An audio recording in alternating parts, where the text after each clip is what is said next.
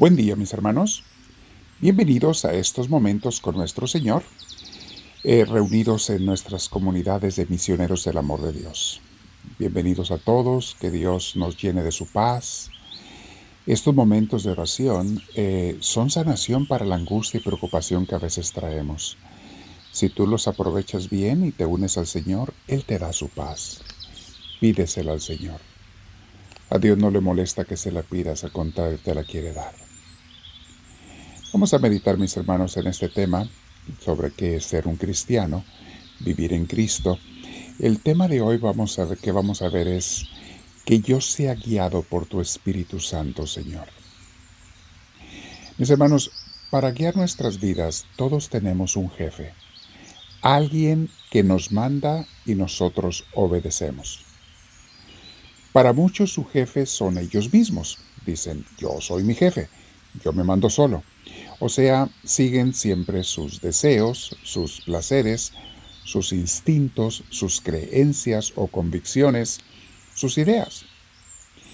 No en balde vemos que cuando tomamos este camino, porque quizá muchos lo hemos hecho alguna vez, cuando tomamos este camino nos vamos cayendo de hoyo en hoyo, de tropezón en tropezón, a ratos arriba y a ratos abajo, somos víctimas de nuestra propia inexperiencia y terquedad. Otros siguen como jefe de su vida a las redes sociales, a lo que esté de moda, a lo que digan las noticias o los artistas, los influenciadores de este mundo, y de igual manera van terminando muchos de ellos en vidas de vacío, depresión y ansiedad, porque esos son rumbos sin rumbo, son rumbos sin meta, cuando yo sigo nada más lo que me digan otros o lo que yo se me antoje, no voy en ninguna dirección, solamente siguiendo instintos y deseos temporáneos y pasajeros.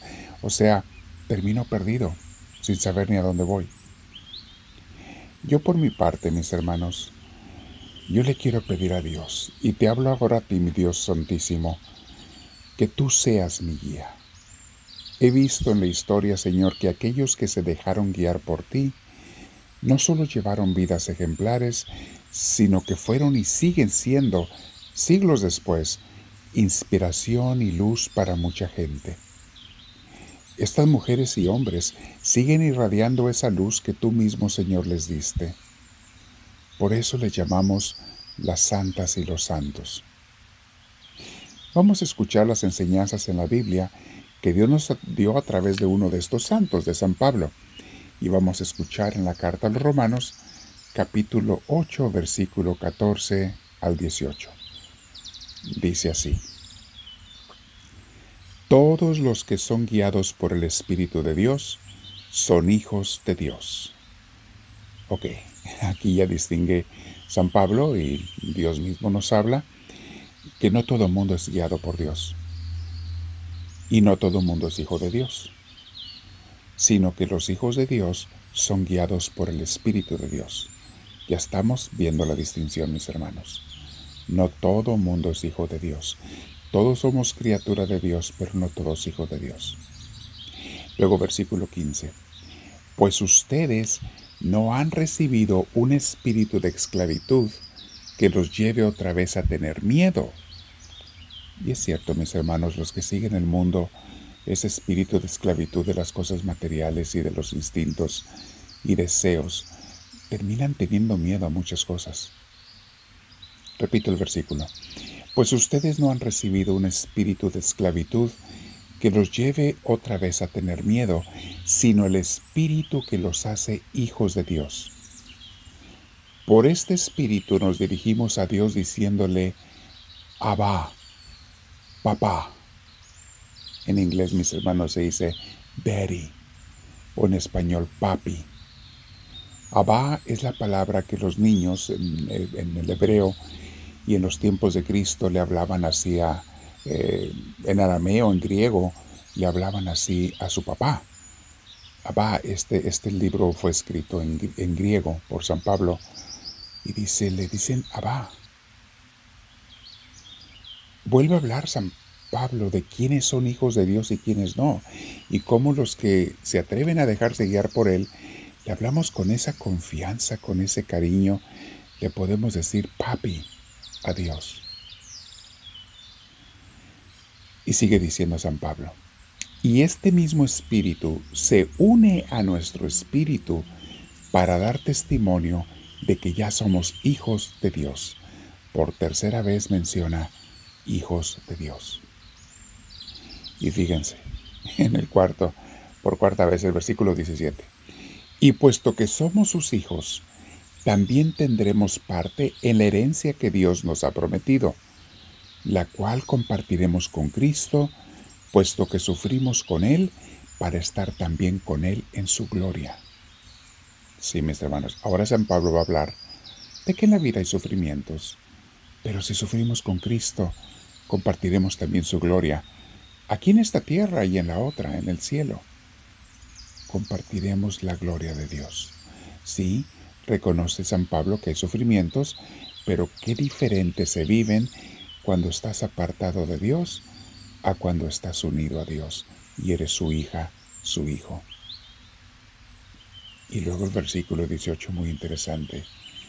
Dice, considero que los sufrimientos del tiempo presente no son nada si los comparamos con la gloria que habremos de ver después o sea, la gloria que vamos a experimentar después con Dios. Palabra de Dios. Mis hermanos, ¿cuántas veces nos estamos quejando por los problemas que tenemos? Las dificultades, las cosas que no se han solucionado, problemas que quisiéramos que hubieran pasado y no pasan, enfermedades que nos han agobiado a nosotros o a nuestros seres queridos y parece que siguen atormentándonos y seguirán para siempre. Mis hermanos, San Pablo nos dice algo muy... que los santos también lo repiten. No te preocupes tanto por los sufrimientos de esta tierra.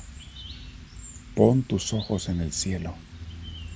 El curso que estamos viendo los viernes en estos tiempos de Santa Teresita del Niño Jesús, vemos que ella tenía mucho esa visión.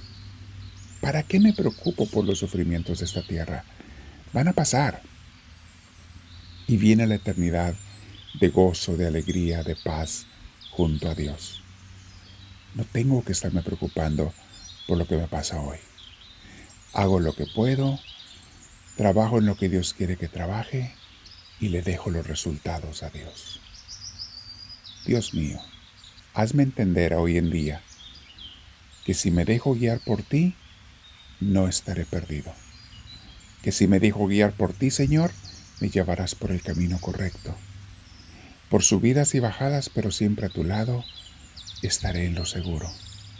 Hazme entender, Señor, que para ser un hijo tuyo, tengo que dejarme guiar por tu Espíritu Santo.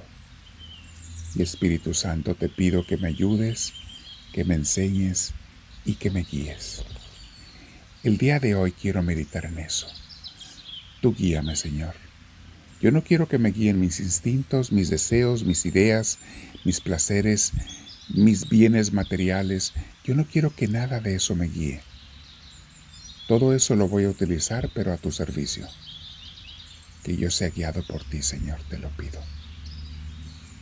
Voy a quedarme en oración un tiempo, un rato, el tiempo que tú quieras, Señor. Y te voy a hablar de esos deseos que te estoy compartiendo, de esas peticiones que te estoy haciendo ilumíname y háblame. Y te digo, háblame Señor, que tu siervo te escucha.